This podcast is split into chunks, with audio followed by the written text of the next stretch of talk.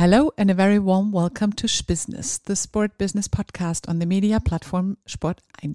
My name is Kim Scholze and I regularly have the honor of talking to special personalities from the sports and outdoor industry. We look at the market, at relevant content through the eyes of industry experts. I'm really looking forward to my conversation today with David Ekelund. Hello, dear David. Hi, Kim. Very nice to be here. I'm looking so forward to our conversation. So, you are the CEO of Icebug and the president of the Scandinavian Outdoor Group. Dear uh, David, uh, the people. Oh, sorry. Yes? No, I, I was just going to say that's correct. that's correct. Uh, the people we invite to my podcast stand out because they have a special radiance for the industry. They are either very innovative or different thinkers particularly motivating or impressive by the view of things. You are, additionally, a real activist in our sector. So, David, can you please introduce yourself? Yes, so uh, that's that's pretty much me. I'm the co-founder and co-CEO of uh, of Icebug. So that's been some uh, years in the making now already and uh, it's I, I, gladly accept the challenge of of trying to uh, to share some uh, thinking at least and see if it's uh, innovative and and, uh, and bring it us forward. And uh, the the environmentalist or the activist part, it was never really my ambition or my desire to take on a hat like that, but.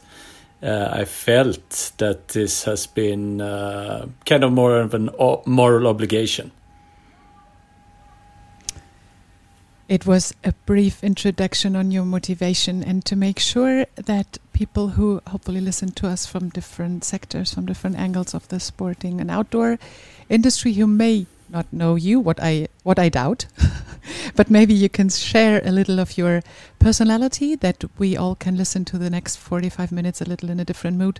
Who are you? Maybe you can share a little of your passions, what make you what makes you tick. Who's David? I think, like so many in our industry, I, I really like uh, being outdoors. Uh, so my main passion there has always been uh, skiing. So bearing that in mind, I live in a strange place in the west coast of uh, of uh, Sweden, where it's pretty far uh, to go to the mountains. But here, what I enjoy very close by is is the forest which we kind of always took for granted, but it's been there since uh, since I grew up when we played in it, and we still we still play it in it regularly, going for for our uh, runs and our mountain bike rides, and uh, and I also enjoy kayaking in the seaside. So th there is some outdoor stuff here as well. So that's that's a lot what I enjoy to do, and uh, my biggest obligation, I would say, is that I'm uh, I'm a father of three. And when we met first, I guess you just finished your yoga. What was that? You were you are a yoga teacher as well. Uh, yes, well, I, I did the teacher's training, but unless you really teach people, I don't think you uh, you can assume the title of a teacher. But I have the formal training. Uh, that was some years ago now, but yoga remains an important uh, part of my life because I know that regardless how I feel and how stressed I am, I can always uh, turn to yoga pra practice to to ground myself and feel better and um, come out in a much better place on, on, the other side of it. So, so yoga, yes, yoga also remains a, a, a big part of uh, of my life and uh, how I uh, stay uh, mentally pretty sane maybe that's one part of um, your, yeah, like say, mindset and attitude. What always comes across as soon as we are starting to talk to each other. So um, I would love to ask you for the first question, which is more on your business life um, regarding Icebug, and maybe you can bring our listeners up to the journey. Where did it start, and where is it today, and what is Icebug? With your personal view on things? So Icebug is a Swedish uh, footwear brand. I started it uh, about 20 years ago together with my mother, who had been a, a, footwear and sportswear designer for a long time. I came into uh, to this part of the business kind of uh, on a banana uh, peel, slipping in on a banana peel. As as I had um, what I've studied at university was first philosophy, but after a while I got a little bit, you know, fed up with uh, asking myself if the world uh, really existed or not. and then I turned to trying to well, accepting that the world existed, trying to turn into trying to making it uh, uh, maybe a little bit a better place. So I turned to journalism, uh, but even back then when I was finished as journalist in the 90s, uh, that job market wasn't uh, really great.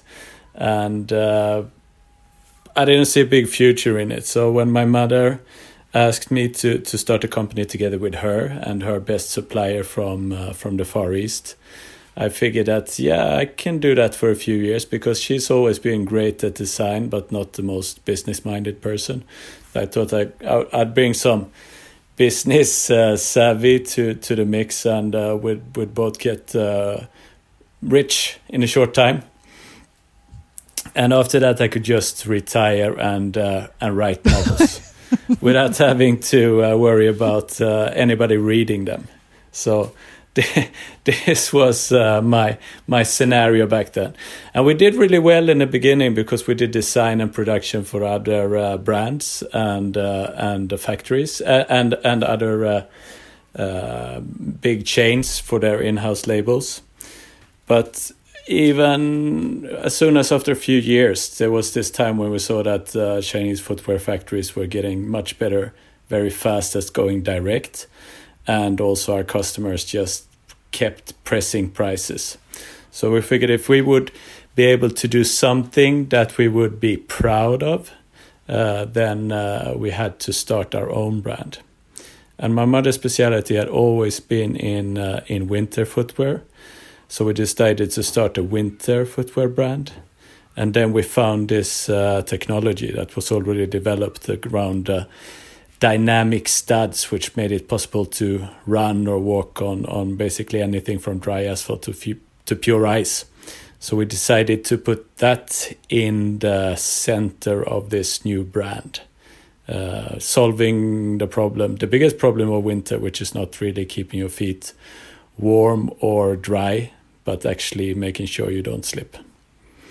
And starting your own brand. Uh, well, maybe not for everybody, but at least in our case, this was a story of of starting to dig a hole for a long, long time, and then after you dig a hole for a long time, you can start filling it a little bit, and that takes an additional couple of years, and then yeah, after many years of work by first digging the hole and then filling it, you start making something which actually shows uh, above the surface and that's what I would say is where we have been the the past uh, seven eight years.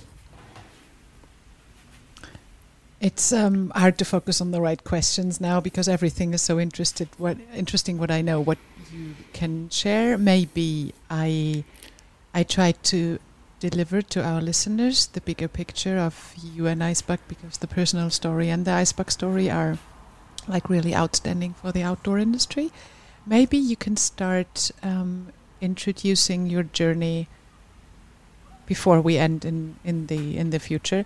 Maybe you can help us with some milestones over the last years, which were like really the most important points where you saw, okay, that was already successful. There we need to improve, and this is where uh, we need to go. I know that there are some but it would be great if you'd guide us through what what were the most important ones for you. Maybe also that ones that didn't work out, but um, maybe you can share that that journey and the milestones. Yeah, what what kind of stands out for me is one we got off to a flying start because at the very first uh, we we went often you you start by creating your home market, but we went for uh, since footwear requires very big uh, minimum quantities, we tried to go for a, a worldwide launch pretty much uh, from the start.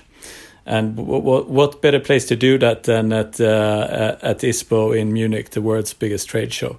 So uh, we were a, a, bunch of happy campers going there in uh, in 2001, uh, and then we so when we were building our booth, we built it by ourselves, and we had some kind of Lego system. So it took us two, three days to build it back then.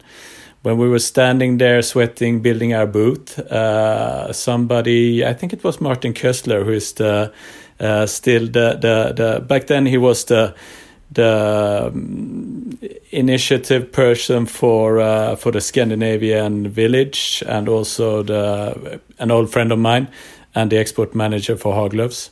Nowadays he's the main uh, ISPO's main guy in Scandinavia.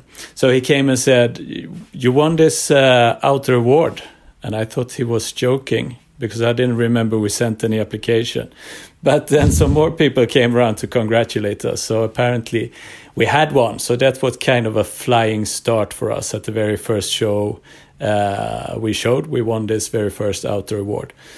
And maybe that lulled us into believing that things would be a little bit too easy.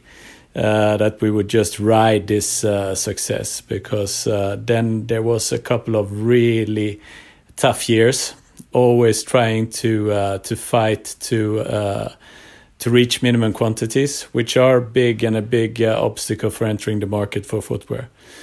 And I think what kept us going during that time, because nobody really believed in this technology with dynamic studs for uh, for slippery surfaces, the main uh, you know way of uh, writing it off was saying that this is only for for old people.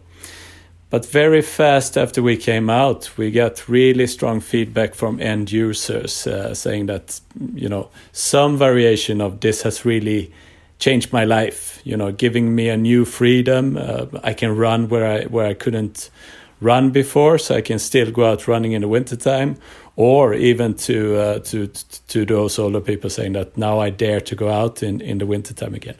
So I think when we were really fighting, that's what uh, what what kept our kept us going. So this was a big thing, and then it has been about you know survive uh, from year to year, especially when you uh, when you have this cycle of you produce uh, stuff, you pay the factories, and then there's a couple of months where where you need to fill the liquidity gap and just survive uh, money wise. And then I think you know we we we kind of kept grinding at it, uh, growing a little bit. Some years not growing, some years managing to do well. Uh, and then I, th- I think a big thing for me was around 2010. This was the first time I heard about uh, the Earth Overshoot Day, which is uh, you know the day when uh, when the resources that the planet can regenerate are spent. And after that, we keep accumulating ecological depth for future generations to take care of. And it just struck me very hard as, as being irrational, as being unsustainable in the most uh, you know, basic meaning of the word. Uh, uh as it struck me as being plain wrong. So uh, I figured, okay, this is something we have uh, really us also something we have to do something about because back then in in uh, in 2010 uh, the earth overshoot day was in august and uh, 2019 the latest pre-pandemic year it was had moved back to july. So we still need everybody to uh, to correct course and uh, we can't can't remain with business as usual because business as usual is is a disaster. And then it took us from that point, it took us another few years before uh, we had uh, the quantities to be uh, a supplier which could start asking our uh, our uh, factories to do something else than just standards. So the real organized work uh, with sustainability started in 2015. And back then, I think there was nobody asking this for us, or I don't think I know there was nobody asking this for us. And the first year or so, I think we just spent asking our uh, suppliers the same questions over and over again. Uh, and until I realized that okay, there's no, there's no really no point postponing or just pushing this ahead. We have to start uh, acting on this, uh, and then we started because we always searched for maximum impact. So we started by the materials we use the most and uh, and started substituting standard materials for more sustainable options like recycled polyester instead of virgin oil polyester, uh, solution dye instead of conventional dyeing, and so on. And it took us uh, three, four years to work through all of the main uh, materials of uh, of the line, and then we did it all the main materials for all of the styles because we don't really work with uh, with special projects. It's, so it's this hard, was it's yeah hard this to was a interrupt, big and I, addition. yeah, I don't want to interrupt. Just continue. If you have the feeling I'm asking too many, too less questions, this is not the case. It's the journey which makes it so important. So please continue. It's all fine. No, I think that, and I think that's th- th- it's on that journey that we did a couple of different things. Like in the end of the summer of 2018, which here in Sweden was a summer when uh, when all of a sudden in Gothenburg it always rains more or less. Uh, but that summer we had 100 days without any rain. Uh, we had it. It was like a record drought, and even in Sweden we got all of these uh, forest fires. So it just struck me that that this, you know, the, the what we what I have always taken for granted, the forest and being able to to to be there, and to to to connect to the forest uh, that was actually not something to take for granted anymore. So mm, I went to Tom, who is the other uh, owner, working partner at Icebug here in Sweden. I said that, okay, the sustainability work we do is it's it's good, but it's you know it's it's so it's so much data, it takes so so much time. There's got to be something we can do a little faster, kind of finding a hack. So I said and we had seen a, a, fast food chain here in Sweden that they were kind of advertising that they had gone climate positive by calculating how much uh, emissions they uh, they cause and then offsetting that with a surplus. So I said, if a fast food chain uh, can do this, then we who who are who who live for and by uh, nature and the outdoors, then we got to be able to do it as well. So let's commit to be climate positive by 2020. And, you know, Tom, he said um, yes pretty much immediately. And uh, then we embarked on a very interesting journey because normally it's, it's my view that uh, those that work, those that really work with sustainability, topics in uh, in companies are normally a sustainability manager and then you have a few designers and product people that are really interested. Uh, but this pledging that in, in, in two years we would become climate positive and not really knowing what that meant that mm-hmm. engaged everybody in the company. So people they got both proud but also nervous so this, I think, fostered that much more people. As CFO, get get very engaged both in in the measuring, but also in how because eventually after we have measured, reduced, there will be uh, uh, emissions left because we produce products, and uh, and that consumes resources. So he also got very involved in that, and together we moved much faster than uh, than we had expected, and actually managed to do it uh, in in less than one year. It's it's um, such a huge journey. You put it up, and it's um, yeah. uh, The, you mentioned so many concrete things already, which I followed in the role of a, of a trade show, but also, of course, because I I really um, have high respect of how you transform quite fast uh, when we first spoke about CO2 emissions and how to become like neutral or already positive. That was one part, and you already outlined the story. And maybe um, we will share in the show notes of the podcast where your information on, on the various websites were because it was transparently mirrored. And one thing was transparency, and the second thing for, as you always mentioned, were get get work done. So you self chose to work on the Fridays for good as a climate work Friday. Is that correct?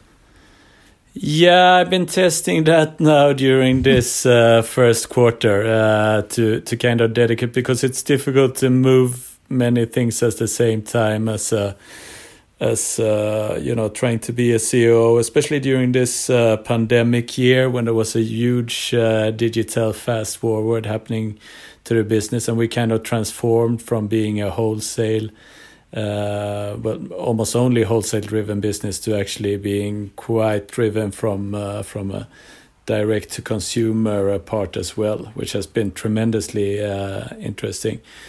Uh, but you get a it's it's it's it's been a way of trying to to keep myself uh, hold myself accountable because the, the kind of integrated climate work we do uh, let's say, to to lowering our own emissions. That we find the time to do anyways. That's not a problem.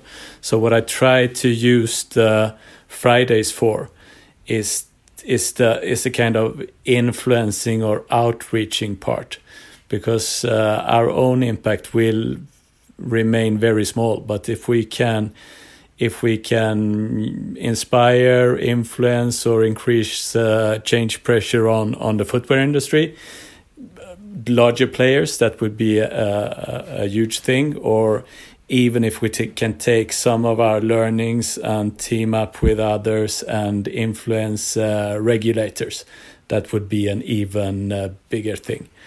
What I would, what, what I kind of dream of, uh, of pushing towards is having a, a, global carbon tax in place, or at least a proper. It doesn't have to be a tax; it could be a fee and dividend as well. But having a proper price placed on carbon, because I think that business can be very, very competent in driving this transformation uh, that we need uh, but this would be harnessed much faster if if there is a real cost put on carbon, and this could kind of be a playing field that the regulators, that the politicians set, that they say, okay, uh, please go ahead, do great business, but don't do it at the expense of the planet.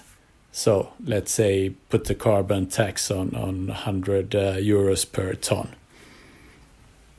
It's it's um it's a it one thing is what what were brought into your last answers were one thing how to engage personally with the stories and with the need to really let action follow on words. So um, I just wanted to uh, highlight that these Fridays you put into that action is already you share it via LinkedIn and it's already if I see it right today as a Friday where we have our podcast recorded it's number 15 already. So what you do in terms of that climate work really is on a CEO level to make sure that all um, bits and pieces are implemented and you share all your knowledge.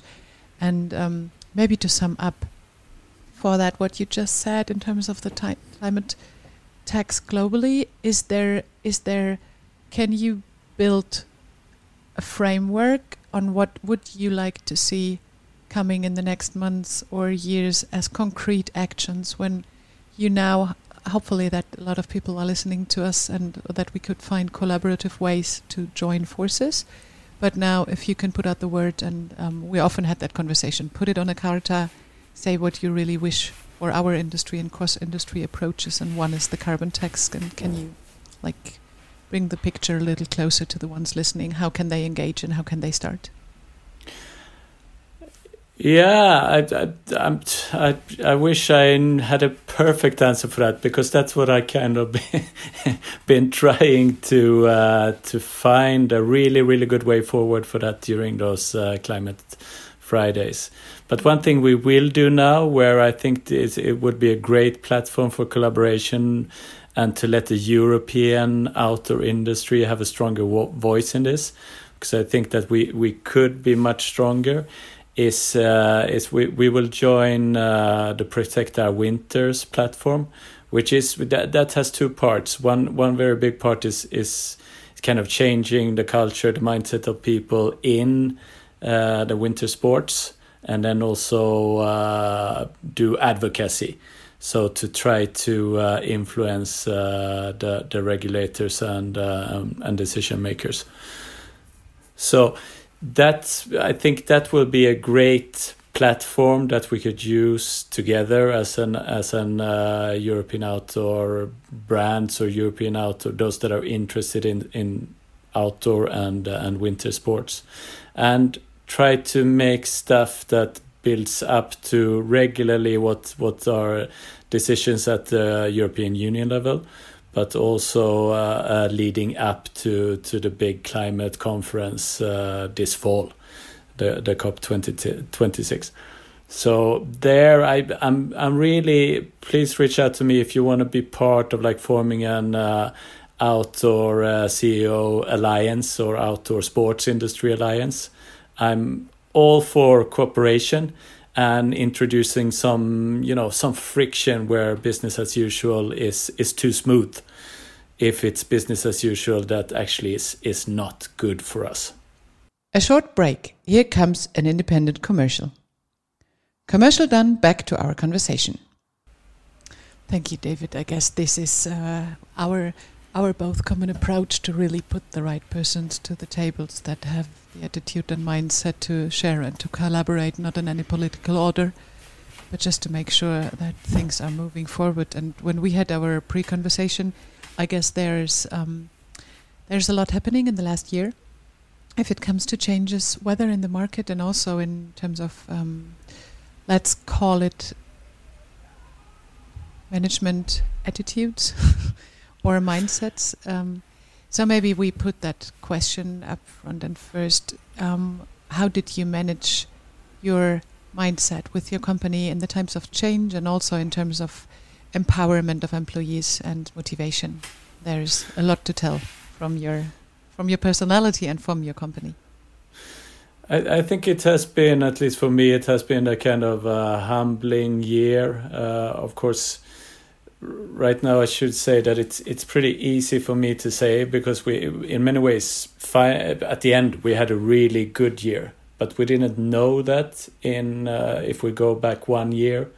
Uh, then we had no idea if we go back to April or May last year. And this this concept of actually not knowing and embracing that and giving up uh, because it's moving into some some sort of vulnerability giving up knowing and this kind of CEO superman role which is easy to uh, to try to go into and having the mindset uh, that that you have the best and smartest uh, solutions and ideas for going forward but actually embracing not knowing and giving up uh, trying to constantly give directions.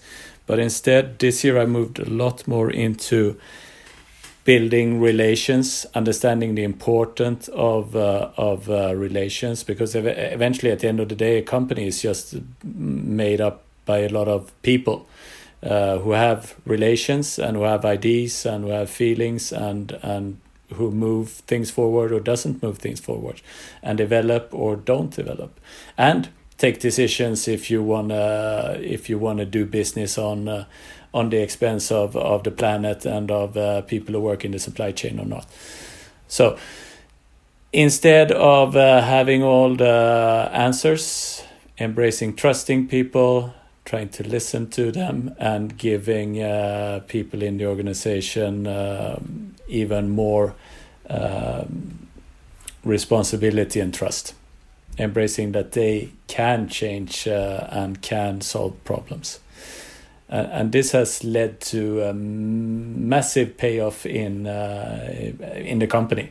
With you know, there was a period when me and Tom felt that we kind of we left space for people and nothing happened and that was very frustrating mm. and then I think what the bravest thing we did this last year was that we kept this space open. And then people started to move in. And once that happened, it's been a spin on the effect of the development. So I would say that we developed and learned more this year than we did any other previous year, and it's not even close. So we kind of embraced using this intensity of uh, of the situation of not knowing, and use this intensity and seeing what we work with in ourselves as in as in in ourselves individually but also what we work in in ourselves as in the organization to improve to collaborate better to move forward better to learn to learn things new things we need to know. And this is where i really really landed also earlier this year when i've been thinking about it. I think that there's a very strong correlation between if we want to move in in the in the big world, if we want to move towards uh, a sustainable way of uh, of being, uh, where we can sustain our activities, we also need uh, the personal or inner development of becoming more mature, being able to add additional perspectives. Uh, so these are two different uh, journeys that are very closely linked and need to be closely linked moving forward. So this is one thing that we deliberately do now at Icebug that we deliberately wanted to be a developmental organization for the people in the organization so that they become more mature, can handle more complexity, uh, can can take uh, much more decisions at all different levels than than we had before. So Does it make sense? yes, it makes total sense, and I'm so quiet because I'll just leave the way how you. I, I knew you will explain it like this because it directly links to new new work, and to all that is important if it comes to influences from other, let's call it um, ages and generations, and how to move forward with maybe new business models, new business thinking, and different attitudes, and maybe if we have um, right now the possibility to get a little more into your head on a, on a, on a view of the market. Let's do like if we have the bigger picture in the last question, then now we maybe move to the outdoor market or to the overlapping market in the footwear industry. What do you see in terms of um, changes of the market, new markets, and changes in consumer behavior? What's what's what's coming? What's next?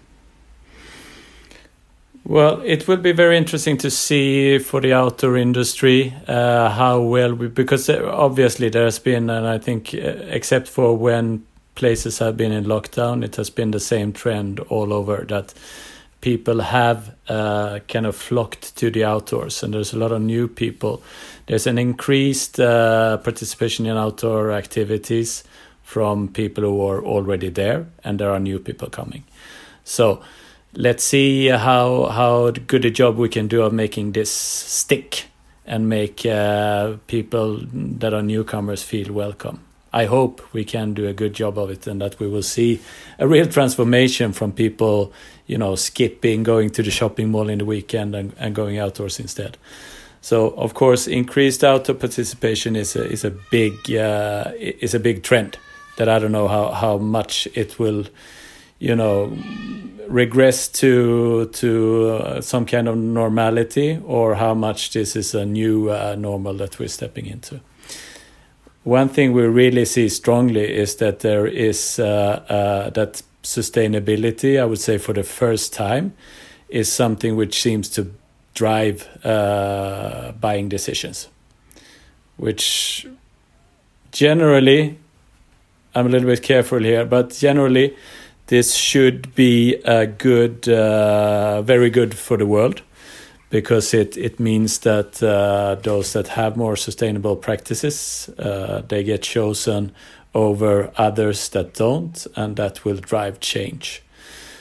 But of course it's important that uh, it doesn't become just more shopping of more sustainable products but that that there is foundation also of buying products you really need before you buy the most sustainable version of that product. And on the other side, there's also the question of you see across the board now you see a lot of brand messaging about uh, about sustainability. So it will be interesting to see how fast the learning curve can be about which of those claims are really uh, uh, really carry uh, materiality let's say what what of the sustainability claims really make a difference and what is not so important so those are two big trends that i see uh, and uh, I think that we will see. I d- I don't see what a lot of people talked about, but I don't see that we have a real push towards uh, lower prices or a kind of crisis uh, uh, that that people that that people search for for lower cost options. I don't see that at this point, at least, because we didn't really hit into big recessions with all of the all of the support programs. Mm-hmm. Uh, I'm a guest in my own show. it feels really, really good, and it's so interesting to to follow your your like movement in the mind. And one thing I really want to ask um, is if you see where Scandinavia is in terms of all the market and the influences you're saying, and you also start to be strong in very, very um, other countries. But seeing maybe it also out of the view of you being the president of the Scandinavian Outdoor Group, it's always named as a business where people do it a little more towards the the right attitude and the section of sustainability. And a lot of retailers are often named that they start to have maxims to do business right in terms of um, supply chain management from brands they buy, etc. Is there something like an overarching, um, yeah, something between the consumers and the retailers and the changes from online to offline? What would you want to share? What What do you see there coming in the next three to six months after? After it, so if you mention red prices and uh, consuming goods, etc., is that do you already have a clear picture? Mm, I, I didn't quite get the question. How do you see the next three to six months if it comes to like concrete consumer behavior, which is influenced by brands and retailers? Maxims from retailer to just buy sustainable brands, for example, and to also mm-hmm. educate consumers, etc. How far is this movement? Because Scandinavia is always mentioned to be the front runner globally. Yeah, yeah, we can see that. Uh, I mean, at one end we have uh, REI that are really quite advanced in this in the US, uh, the world's biggest auto retailer. They really have a very ambitious program for moving uh, for moving sustainability and uh, inclusivity to to the forefront. Uh, so we're following that, and that's you know very interesting and rewarding. And we also see that in in Scandinavia we have also, I mean, not only because they are an outdoor chain, uh, so it would be maybe more expected from them. But in Scandinavia, we also see from those of our customers that are the biggest sport chains here, or some of the biggest, that they have a very big interest in uh, in lifting up sustainability products. And for example, we introduced this follow the footprints concept now, where you can scan a QR code and you see the key sustainability indicators, including carbon footprint, uh, percentage uh, weight based of recycled material and of uh, bio based materials. So they will do pretty big things with this uh, come come this fall when we do the official launch of it and have it on all the products the QR code. So it's it's a it's a big shift towards more uh, uh, more sustainability uh, across uh, retail. I would say uh, that's something as, as seen as an as an important part. And then I think that there is also, at least from what I see at Icebug, there is a real possibility for symbiosis between uh, between brands own retail and especially the, the physical retailers. If you don't have a lot of retail shops yourself, uh, what you do online will drive traffic uh, not only to your own web shop but also a lot more traffic to to physical retailers that uh, that carry your products. So I think that there is a new kind of symbiosis that uh, brands and retailers can can act in, where where the where the brands even small brands like us or smaller brands take a pretty big uh, can take a pretty big responsibility in driving uh, brand awareness or desire or, or demand.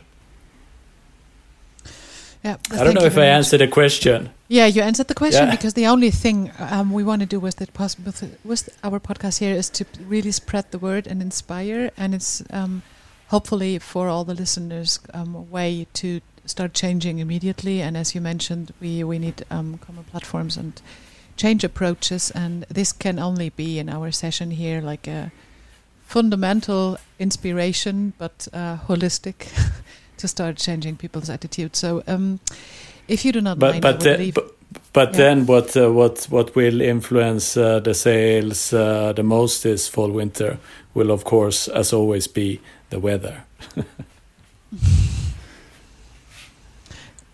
Good thing that you mentioned that one. I love, I love, I love talking to you so much because your humor is so like overarching. If I um, may ask you now for our little questionnaire, which is um, some questions, some short answers from your side. It is all under the rooftop. How could this happen to me? It is um, the last few questions of our podcast, and if you are ready, I would like to start. Are you ready, David? Fire away. Your most awkward business moment. Uh, I don't know if it occurred yet.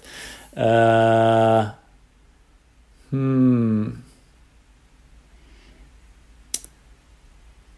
I don't. I'll, I'll, I might come back to that one. Your biggest surprise, My biggest surprise in business. as you like, business, private, whatever. Hmm. Well, I would have to say how uh, I, I think maybe five of the biggest surprises was uh, different things which happened uh, because of COVID that has completely changed everything. Um, Samir, your most outstanding idea.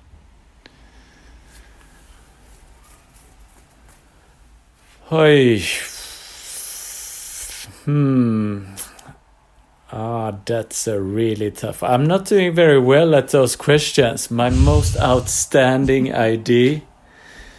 Ah, I don't feel too uh, too sure I had one, but it was pretty brave. It, but you know, it's very few ideas that I get that are my own. I, it's it's you know, you process ideas you get from other places, build on things that other people done, and do them in your own context.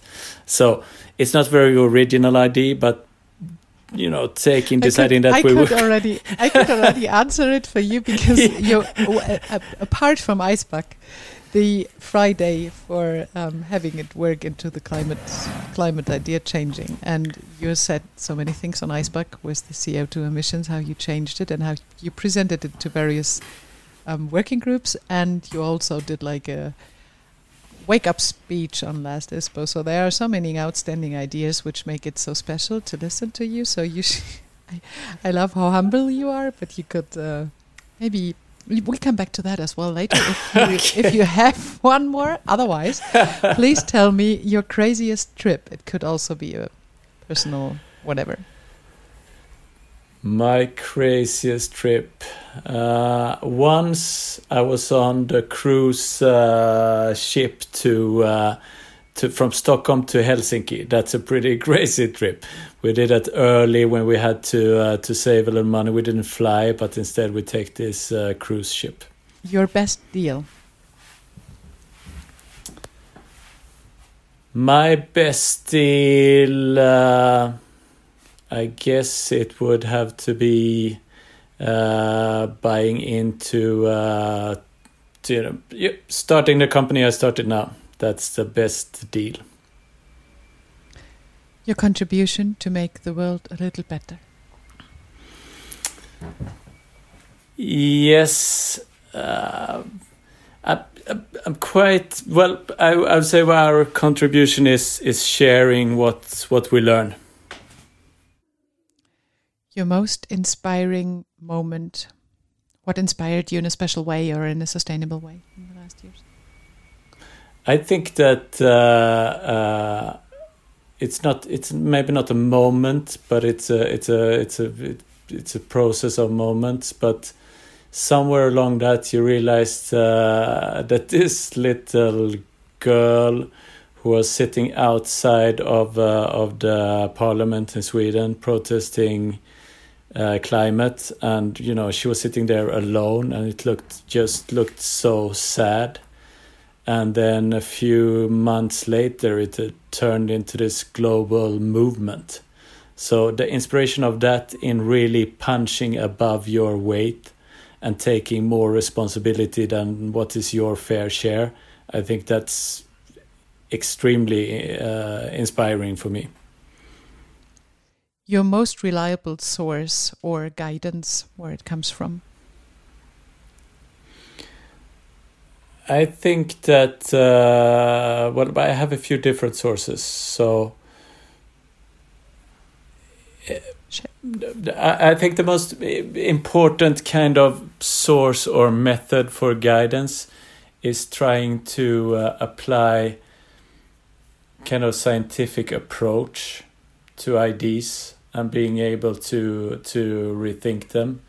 Uh, so testing really and see uh, if if it's valid or not. And I, I think that also goes for things that are not in a certain sense not uh, uh, not scientific like yoga practice. A lot of it is is not research based in in a, that you can uh, duplicate it with uh, with actually experiments, but I see through my own experience and uh, using my own body and doing certain things that it's valid. Can you recommend a book, a podcast, or a film? What inspired you lately? Oh yeah, that's a lot of stuff. I've been. I think my biggest source of inspiration lately has been uh, uh, Brené Brown uh, with the concepts on uh, vulnerability. And then that kind of uh, goes into a lot of other stuff also. Uh, but Brené Brown uh, on vulnerability, she has a podcast on Spotify that I don't remember what it's called now. Yeah, well, I'll share it in the show notes. So it's it's always good to to share information. Any any more? Uh, yes, I I also been it's a bit I've kind of been reconnecting to that, but the work of uh, Jim Collins, who's been studying what makes you know startups work, what makes companies turn from good to great, and what builds uh, you know lasting excellent and who kind of put this together as a map for what makes good companies tick. I think that's very profound work, actually. It's been uh, quite helpful to us, and I would recommend that to anybody trying to, which I think a lot of people in this listening to this podcast would be trying to make a business work. I'm curious myself. I'm not sure if I checked that already. And how can people get in touch with you, David? Uh, he's got a uh, so Jim no, Collins. I think. I, I, th- I sorry, with you, with you, because I will share info. Yeah, with you, with you.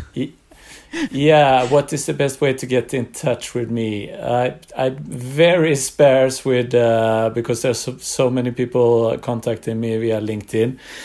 Uh, but it's a good. I I mostly browse those, but I don't reply when it's you know it's a lot of selling stuff. But if somebody connect with me on LinkedIn and want to collaborate around something which drives uh, sustainability or the climate uh, issue forward, that's a that's a real good place to start. Thank you very much, David. The um, I think we will have numerous chances to continue our conversation, and I'm looking really, really forward to it. So, if there's last thing, a claim, or um, a call to action you want to share with our listeners, this is the moment for it now. Yeah, I would just like to say that uh, we can't just be minding our own business because business as usual is a disaster.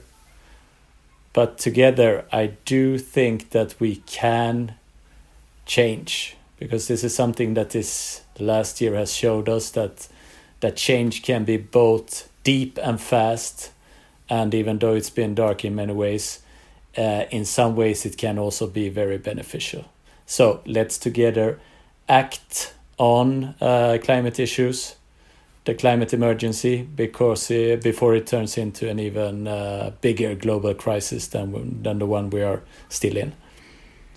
Thanks so much, David. Um, I really enjoyed listening. It's, it was more a listening session than an asking session, and I really, really enjoy um, your your way of seeing things. Thanks you for so much, and um, thanks for our listeners.